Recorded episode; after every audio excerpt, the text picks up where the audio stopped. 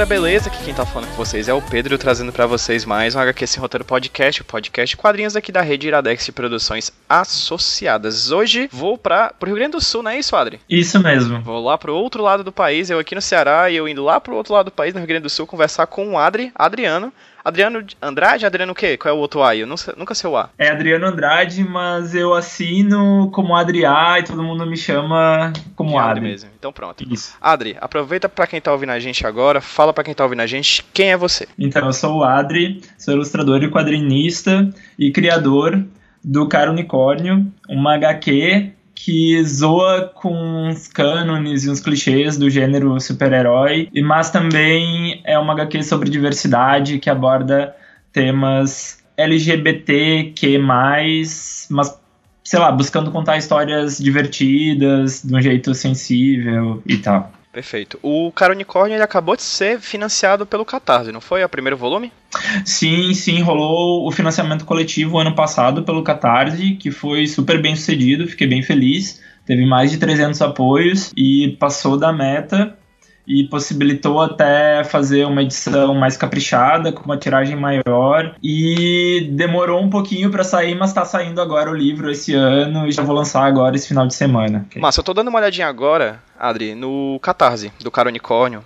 Tô aqui na página, ele teve 168% de apoio. Teve gente pra caramba apoiando, né? A meta inicial Sim. era 7 mil e a meta final que você conseguiu foi quase 12 mil reais. Exato, eu fiquei bem surpreso, ah, justamente por se tratar de uma HQ que aborda temas que podem, sei lá, podem não ser encarados como mainstream ou a maioria do pessoal, sei lá, pode se identificar. E, e me impressionou bastante assim esse número de apoios, ainda mais que não sou um autor tão conhecido assim, e me deixou feliz esse resultado. Perfeito. Adri, antes da gente começar a falar sobre o Cara Unicórnio, que é o seu primeiro quadrinho? Ah, então, eu, eu. Não é meu primeiro quadrinho, na verdade. Eu produzo histórias e zines já faz algum tempo. Eu acho que tá sendo meu projeto de alcance maior até o momento. Perfeito. Antes da gente falar mais sobre o Cara Unicórnio, o que é o Cara Unicórnio, quais são os seus planos pro Cara Unicórnio, pro personagem, vamos falar um Isso. pouquinho sobre você. Qual foi, Adri, a sua iniciação nos quadrinhos? Co- Como é que foram as suas leituras? É, Quem era o Adri leitor de quadrinhos? Você era leitor de quadrinhos antes mesmo de se tornar um fazedor de quadrinhos? Sim, sim, eu sou um leitor de quadrinhos desde criança. Acho que eu sou meio aquele clichê da maioria do pessoal que faz quadrinhos, entendeu? Me alfabetizei lendo quadrinhos, quadrinhos, sei lá, da Turma da Mônica e dos super-heróis da Marvel. E eu fui ser apresentado muito mais tarde, assim, através de amigos e tal, a quadrinhos que não fazem parte dessa rede tão comercial, assim, do mainstream. E isso me ajudou bastante, assim, a encontrar o meu traço e a minha linguagem e ver que eu tinha liberdade para fazer as coisas do meu jeito, assim. Perfeito. E qual, como é que você se tornou do Adri ilustrador, o Adri leitor de quadrinhos pro Adri fazedor de quadrinhos? Comecei a fazer umas tirinhas e publicar na minha página pessoal do Face mesmo, e elas tiveram uma repercussão.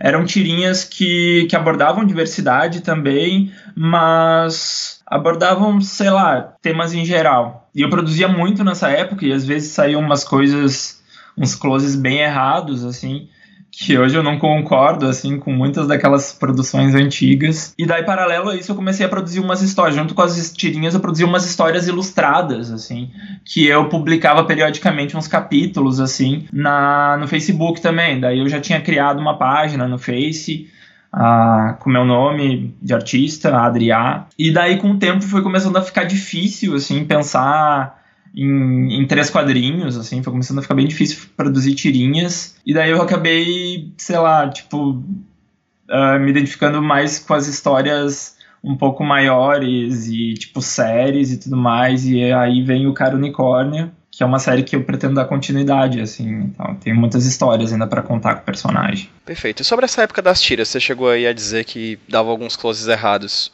Sim. Quais eram os trabalhos de tiras? O que, que você falava nessas tiras e por que você chegou ao ponto de dizer, dizer hoje, revisitando esse trabalho, que você errava? Uh, então, uh, eu postava quase diariamente as, as tirinhas e foi muito louco e, e, e, assim, tipo, o lance de, de pensar as tirinhas e pensar a mensagem e desenhar, porque com isso eu fui me repensando também e me percebendo, assim, sabe? Então tinha algumas tirinhas que eu até chegava a fazer e publicava, mas eh, depois eu me dava conta, assim, que que eu acabava reproduzindo uns preconceitos assim que eu nem me dava conta que, que eu tinha. enfim, sabe? E a partir daquilo assim me repensava. Então tem umas tirinhas assim, tipo, nossa, tem uma tirinha horrível assim que que é super que é super transfóbica, na real, assim. E daí alguém me chamou a atenção, assim, num comentário, assim, nossa, essa tirinha, no mínimo, uh, é preconceituosa, assim, sabe? E daí eu fui rever ela, nem me lembrava, mas daí eu fui rever e ela, tipo, putz, é verdade, assim, sabe? Não tem nada a ver com, com a proposta da página, com quem eu sou hoje e com o que eu acredito. E daí eu até me retratei, assim, me expliquei pra pessoa e me retratei na página mesmo, assim, olha, tipo, tem essa tirinha aqui, mas não, não é bacana, assim, sabe? Não é mais assim que eu penso, que eu acredito. enfim, daí tem, tem algumas outras lá e tal, que, que hoje eu penso assim, nossa, eu acho que eu me expressaria de outra forma, não concordo tanto e tal, sabe? Mas essa é um exemplo bem, bem emblemático. Acho que eu amadureci, assim, nas minhas ideias, no meu, no meu traço, na minha técnica. Isso em que época, em que ano, mais ou menos? Isso foi em 2012. 2012, 2013, por aí. E Adri, como você mesmo falou, antes de fazer o Cara Unicórnio, você fazia fanzines, né? Você trabalhava com fanzines Isso. antes disso. Sempre, é, você, claro, você passou por várias temáticas, mas incluindo a temática LGBT né? Isso. Fala um pouquinho sobre isso, como é que é o seu trabalho em relação à temática LGBT, sobre você ser quadrinista, sobre você ser ilustrador e como é misturar isso tudo num, na sua obra. Uh, tá certo. Primeiro vou falar um pouco sobre os fanzines, que são uma grande paixão, assim. Eu descobri como um veículo muito oportuno, assim, para poder colocar o meu trabalho e, e, divulgar o meu trabalho e colocar algumas ideias ali. Eu não ando produzindo mais tanto fanzines, mas não é uma coisa que eu abandonei e tal. Ainda eu ainda curto muito e quero fazer mais fanzines. Meu primeiro fanzine foi o catálogo ilustrado de Dia dos catálogo ilustrado de ex-namorados, que era uma associação livre visual sobre os relacionamentos passados que eu tinha até então. Esse fanzine é de 2012. Eu fiz ele numa virada, sei lá, numa virada, assim, numa noite de virada, assim. Então ele é bem espontâneo, meio, sei lá, rústico e tal. Em outros fanzines eu aproveitava para explorar outros gêneros que eu curtia, tipo horror e fantasia. Então no Inferzine uh, eram contos que eram zines que eu reunia contos e ilustrações e HQs mais desse tema, assim. Com o passar do tempo, eu achei importante conjugar a temática da diversidade e temáticas LGBT em todo o meu trabalho, assim, sabe? Inclusive nesse com, com referências ao gênero de horror e fantasia. E, e eu fiz isso porque eu acho importante uh, tendo um trabalho autoral e sendo gay. Assim, sabe? Eu acho que é a minha parte para promover visibilidade para a temática LGBTQ+. Você acredita, você acredita que o fanzinho, o quadrinho, a ilustração como um todo seja uma boa forma de lidar com essas questões? Acho que sim, acho que sim.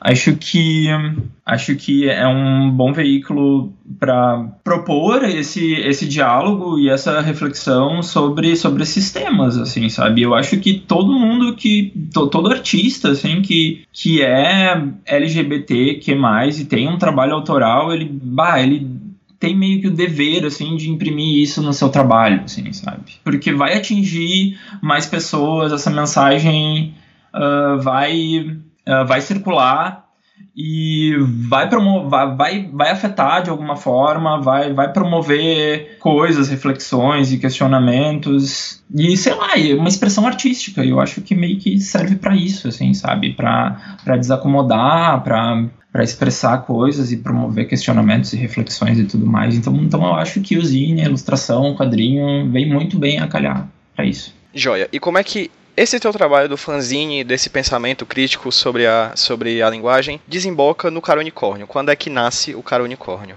Então, quando é que nasce o cara unicórnio? Na verdade, é, eu até coloquei isso no pós-fácil no livro. O cara unicórnio ele tem no DNA. Eu acho que um personagem que eu, que eu costumava desenhar umas HQs quando eu era criança, sabe?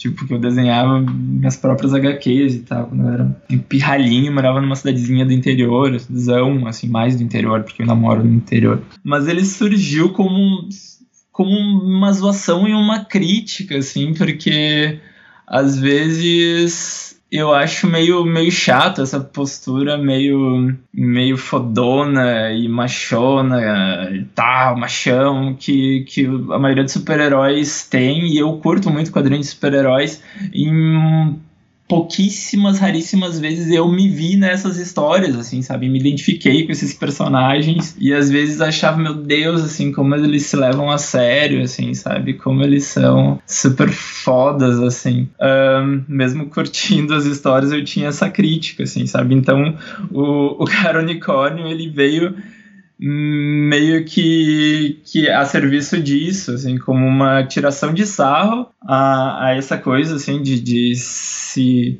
se levar muito a sério, assim, os quadrinhos de, de super-herói, essa heteronormatividade que, que, que prevalece na maioria das, das histórias. E daí meio que vem aquilo também. Bom, mas como é um trabalho autoral, sabe? E é um trabalho meu, te, tem que ter a coisa da diversidade LGBT, entendeu? E eu acho que vem de encontro, assim, ter, ter um protagonista e personagens de destaque LGBTQ+, vem justamente de encontro a esse negócio de desconstruir a maioria dos, sei lá, dos, dos clichês e cânones dos quadrinhos de super-heróis, porque sei lá, tipo, 80, 90% dos, dos protagonistas e personagens de destaque são, são héteros, são super, sei lá, fodões, assim. Perfeito. Você consegue me pontuar algumas das suas principais referências desse universo mainstream de super-heróis, tipo, tanto como artistas como personagens?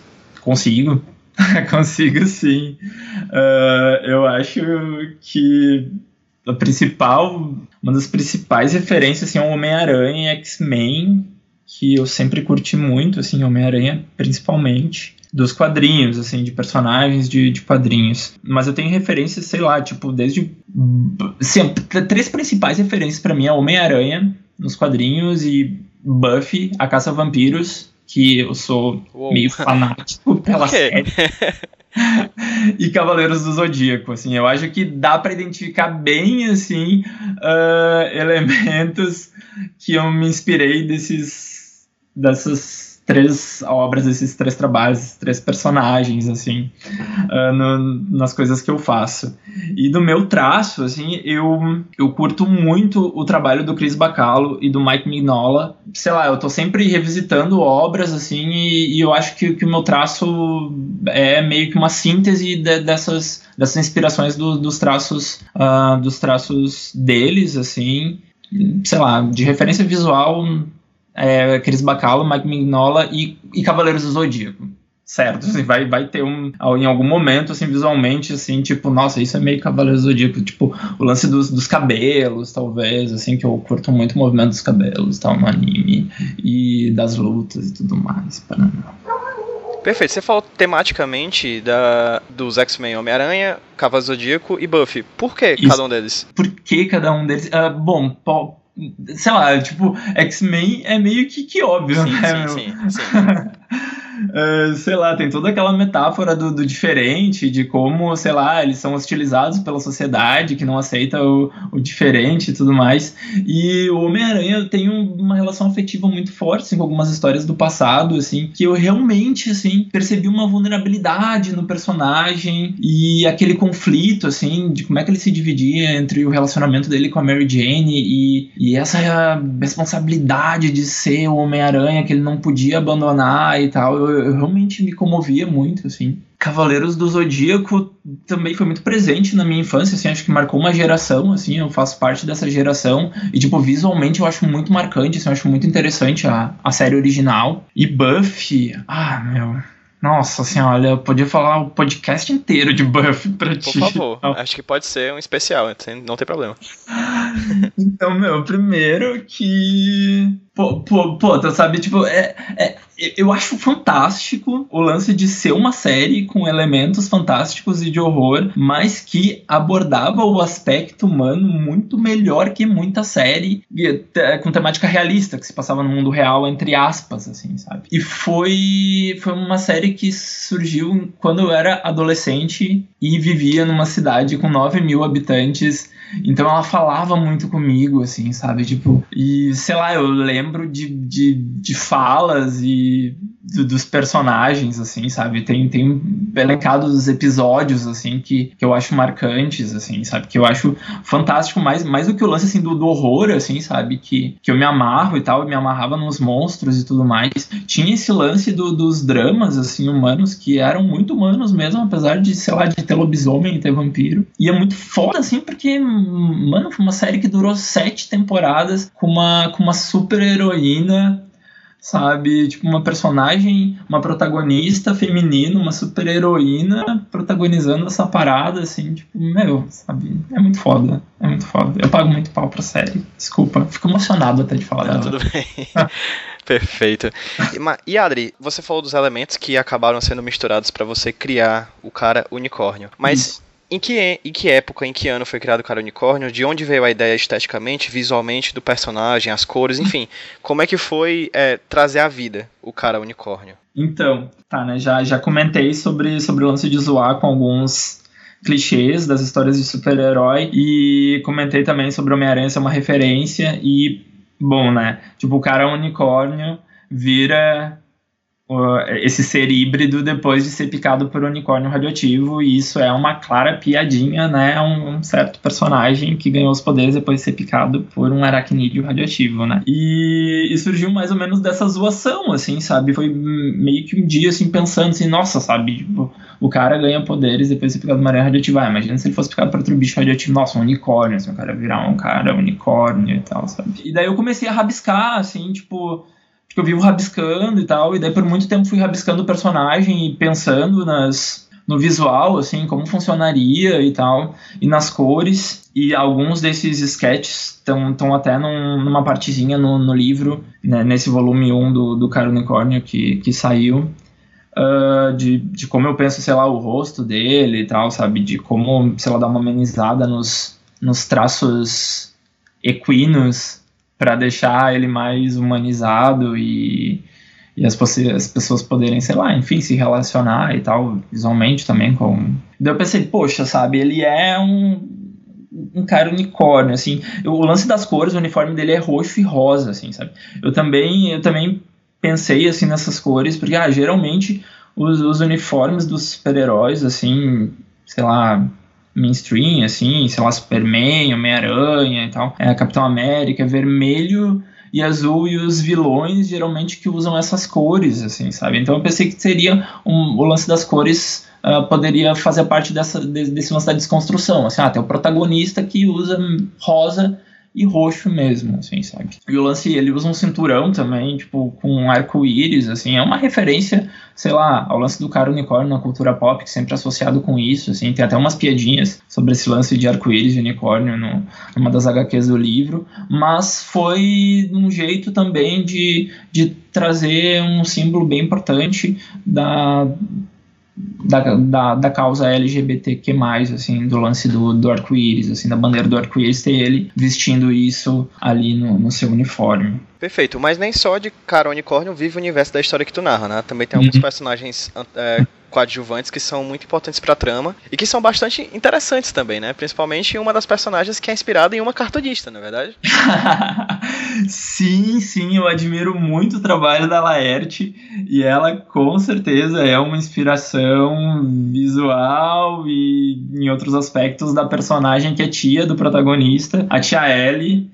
Que, que não é por acaso que ela se chama Ellie também. E com certeza a Laerte é uma grande inspiração para essa personagem que tem um papel bem importante na, na HQ inédita que, que saiu no livro e nas próximas HQs que eu planejo planejo fazer e tal. Não, a personagem, ela... Enfim, eu, eu, eu planejo abordar, uh, conforme o passar do tempo, mais explicitamente, assim, esses, esses temas da LGBTQ+, assim. E eu acho que, que é um momento bem importante, assim, na terceira HQ que tem no livro, assim, é que quando a personagem da, da Tia se, se, se pronuncia, assim, como, como uma, uma mulher trans, assim, sabe? Isso é bem importante, assim, para a história e para a situação ali que, que o protagonista viveu nessa história. Então, e é uma das coisas que, que eu pretendo abordar uh, o lance da transexualidade mais uh, nas próximas histórias e, enfim, com bastante cuidado e tal.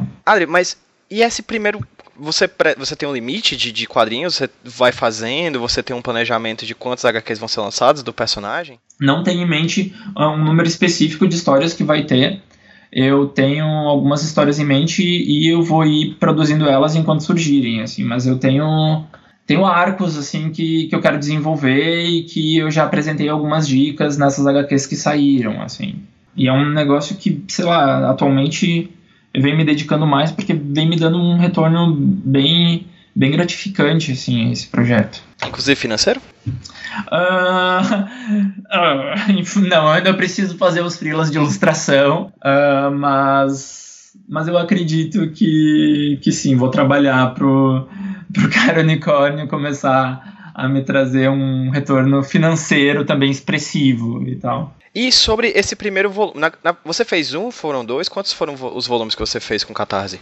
Então, no, no livro viabilizado pelo Catarse, uh, vai sair quatro HQs. tem, cento, tem 150 páginas o livro. Nossa. É, pois é. Uh, a princípio era para ter três HQs e ter 100 páginas. Aí como ultrapassou a meta, tipo, do, aumentei o número de páginas 120 e daí acabei aumentando mais páginas para 150 e coloquei lá, tipo, uma outra HQ que, que já tinha disponibilizado online e tal. Saíram duas HQs online, que eu disponibilizei no Social Comics e na página do, do, do, Face mesmo. E daí depois, na época do Catarse, eu acabei fazendo uma HQzinha para divulgar uma HQzinha especial do Dia dos Namorados, que eu acabei curtindo muito, e acabou entrando também no, no livro, que serve como, como um quarto capítulo da saga, assim, sabe? E tem uma terceira HQ, o terceiro capítulo da saga, que é inédito, que tá no livro. E sobre o que se trata essas histórias? Essas primeiras histórias do personagem?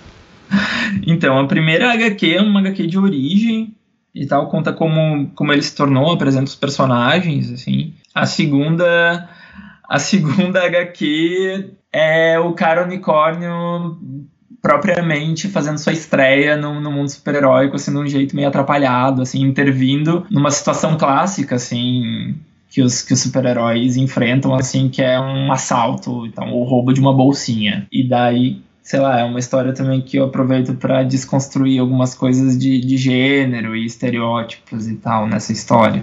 E daí a terceira HQ é o cara unicórnio ele, ele tem uma importante entrevista de, de, de emprego, assim, é uma história sobre as coisas certas, assim, que a gente tem que dizer em determinadas situações e as expectativas que a gente se sente meio pressionado a corresponder e tal, e, e enfim, eu acho que é uma, é uma história que fala sobre isso. E daí a quarta HQ, que é a especial do Dia dos Namorados e tal, é, é, é uma história, é, acho que é a HQ mais de, despretensiosa, assim, e tal, que é, que é ele uh, lidando com uma ameaça, assim, do, do Dia dos Namorados, assim, que ameaça todas as pessoas apaixonadas e tal, no Dia dos Namorados, que é um ser interdimensional que se amarra em devorar pessoas apaixonadas e ele é atraído para aquele plano de realidade e tal, por causa, sei lá, da, da, de toda a vibe do Dia dos Namorados que tá rolando e tal.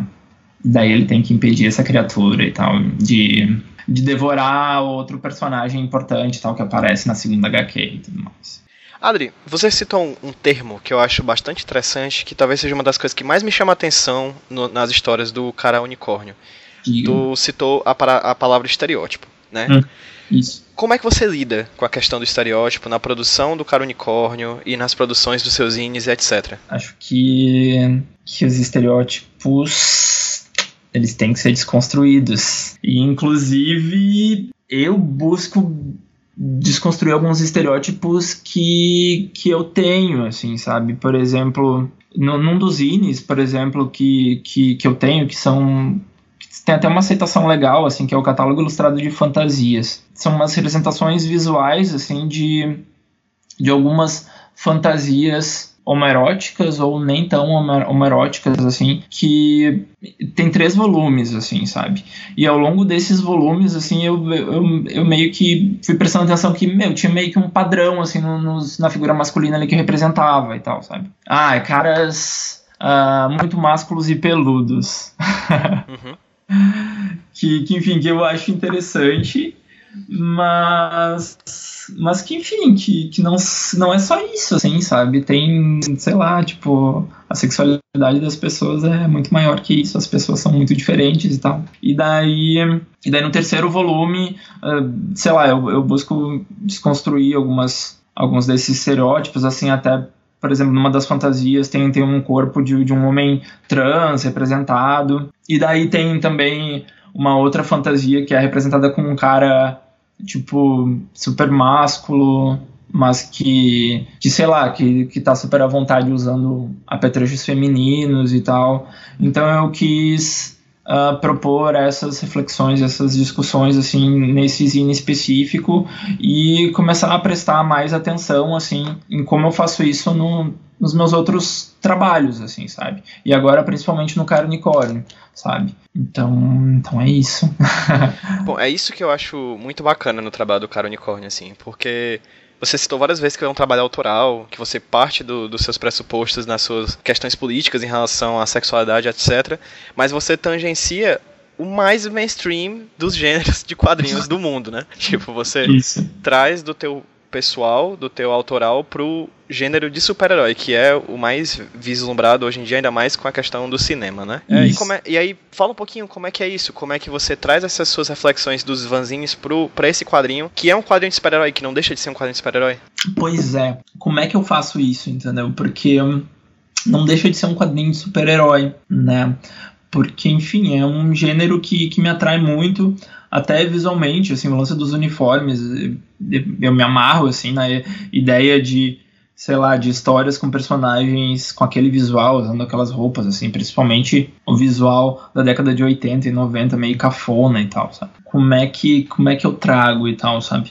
Meu, eu acho que, acho que vai ficar claro isso no, no desenrolar, assim, das histórias, assim, nas temáticas que, que, que vão estar tá sendo abordadas, assim, sabe? Porque por exemplo, apesar de ter, ter violência e ter as cenas de combate, assim, não é a prioridade das histórias do, do cara unicórnio, assim, sabe? Tem outras coisas que eu acabo priorizando e acaba tendo mais espaço, sabe? Que, por exemplo, bah, sei lá, num quadrinho de super-herói mainstream, assim, tipo, às vezes o que vai prevalecer é o lance da ação, assim, e, tipo, muitos raios e tal, e aquela ostentação de superpoderes, assim. Sei lá, tipo, das minhas referências que eu trago isso e que eu vou vou explorar isso isso nas séries, é, meu, é de construir uma narrativa, assim, sabe, de construir uma, uma atmosfera, de desenvolvendo alguns personagens, dando camadas para eles, assim, e até uma coisa, assim, que, por exemplo, eu não trabalho com roteiro, assim, sabe, eu, tipo, eu, eu sei lá, digito, é, digito um argumento, assim, tipo, e depois eu, ah, me faltou a palavra, rabisco as páginas e tal, tipo, rascunho as páginas, o, o que vai ter em cada página, onde vai ir o texto, onde vai acontecer. E daí, conforme eu vou produzindo, eu penso assim, puxa, sabe, mas. Ah, mas não dá para apressar isso, sabe? Não vai causar determinado impacto se eu apressar isso, entendeu? Ah, eu vou inserir, tipo, essa situaçãozinha aqui, essa informaçãozinha aqui, acho que vai dar mais uma camada para esse personagem e tal, sabe? Então, então é umas coisas que eu posso me dar esse privilégio porque eu não estou a serviço de uma grande editora, entendeu, sabe? E nem de de corresponder à, à expectativa de, de estar fazendo uma história de super-herói convencional, entendeu? Então eu acho que eu tenho espaço para isso e eu acho que daí é aí que entra as minhas referências dessas, desses meus outros, sei lá, desses meus outros lugares que eu busco referência, assim. Perfeito. Você falou aí que você não usa roteiro, mas que parte pro desenho. E as cores, Adri? Tipo, porque eu acho as cores muito boas do quadrinho, porque ela, você tem uma paleta de cores muito limitada, né? Você escolheu limitar bastante as cores que você usa. Por que o, a utilização dessas cores e como é que você colore o quadrinho? Então, primeiro, assim, em relação ao visual do personagem, assim, as cores eu decido tudo, tipo, praticamente mesmo, assim, na prática mesmo, eu rabisco e tal e vou usando marcadores e canetas para ver, ah, essa cor fica legal, tal ideia até vou botando umas observações, assim, sabe, ah, quem sabe de outra cor e tudo mais. Isso sem ser digital, isso na mão Sim, mesmo. Isso sem ser digital, e daí Uhum. depois, tipo, eu, sei lá, aplico as cores digitalmente. E daí, sei lá, o lance do. Pois é, as cores do cara unicórnio são meio pastéis, assim, meio que alternam entre um tom de rosa clarinho, azul clarinho e amarelo clarinho, assim, tipo, acho que dá para notar bem isso. Uhum, E o que E- lembra muito a referência que tu fala do Mike Mignola. Bastante. É, pois é, tem isso também. E, e meu, parece que, que é é uma cor, assim, que já tá meio que, que associada ao lance de unicórnios na cultura pop, assim, sabe? Então foi fácil casar essas duas coisas, assim. E sei lá, eu acho que, que, que combinou, assim, que, que tá dando certo. Consigo, consigo fazer umas combinações interessantes, assim, com essa, com essa paleta e tudo mais. Mas, mas é isso, assim, de desenho à mão, arte finalizo, digitalizo e depois trato no, no Photoshop. Daí aplico as cores e, e daí quando eu tô nessa fase eu fico bem obsessivo, tipo, vou trabalhando até altas horas da madrugada, assim. E não durmo direito porque eu fico pensando, assim, sei lá, sabe, que tem que fazer as paradas e...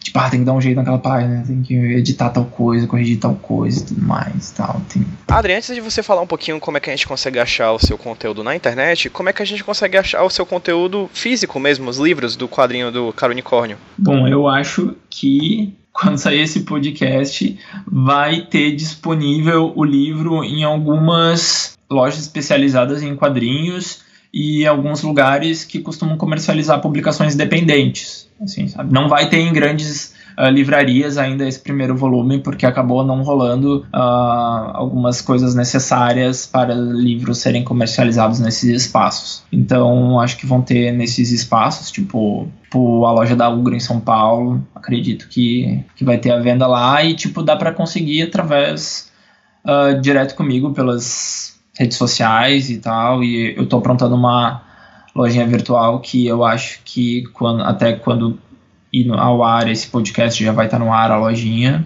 E sei lá, eu tô sempre participando de eventos por aí e vai dar para encontrar o livro comigo aonde as pessoas me encontrarem. Perfeito. E como é que a gente consegue encontrar o teu trabalho na internet?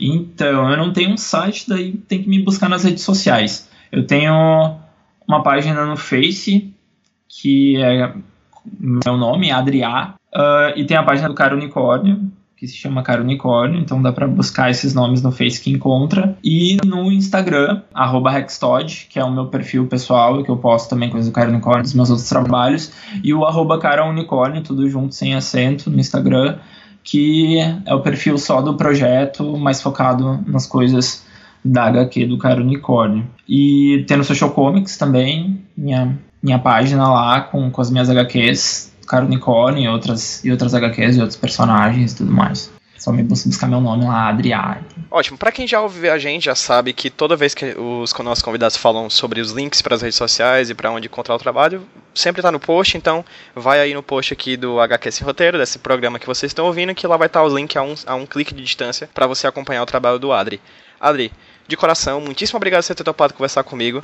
Como eu te falei, acho que antes da gravação, não sei se durante a gravação eu falei isso, mas você é um dos, um dos caras que eu acho melhores assim um trabalho de ilustração do Brasil. Eu adoro seguir tua, sua, tua página no, no Instagram, é sério. Cada atualização sobre o cara unicórnio eu vibro porque eu realmente acho muito bonito, tanto o traço quanto a proposta do projeto, certo? Então, de coração, muito obrigado por você ter topado conversar aqui comigo para HQ Sem Roteiro. Nossa, obrigado pelo convite e tô muito honrado. O primeiro podcast que eu participo, fiquei bem Olha. feliz. fiquei Bem, bem espero que feliz. Isso, fiquei bem feliz de ter participado e, e sei lá, tipo, não sei se tu vai colocar isso na, na edição final, mas às vezes eh, o meu trabalho fala melhor por mim e tal. Às vezes me, me enrola não consigo expressar direito as minhas ideias. Mas fico bem feliz, assim, de, de saber. Sei lá, agora eu escutei que fiquei bem lisonjeado com, com as paradas. Obrigado mesmo.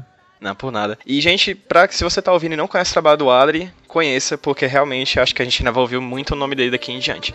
Adri, de coração, muito obrigado, de verdade. E vamos dar um tchauzinho pra quem tá ouvindo a gente no 3, 2, 1. Tchau, gente! Tchau!